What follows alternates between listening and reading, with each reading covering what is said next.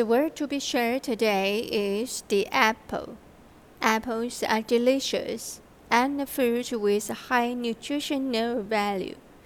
The proverbs say, an apple a day keeps the doctor away.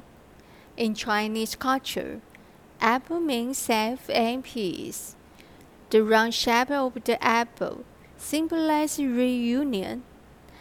Therefore, we often use apple as a gift. We keep the original shape of the apple, but use 22K gold painting, a very gorgeous version. The lifelike branches and leaves surround the surface of the apple. The three-dimensional relief design adds the artist's sense of this work.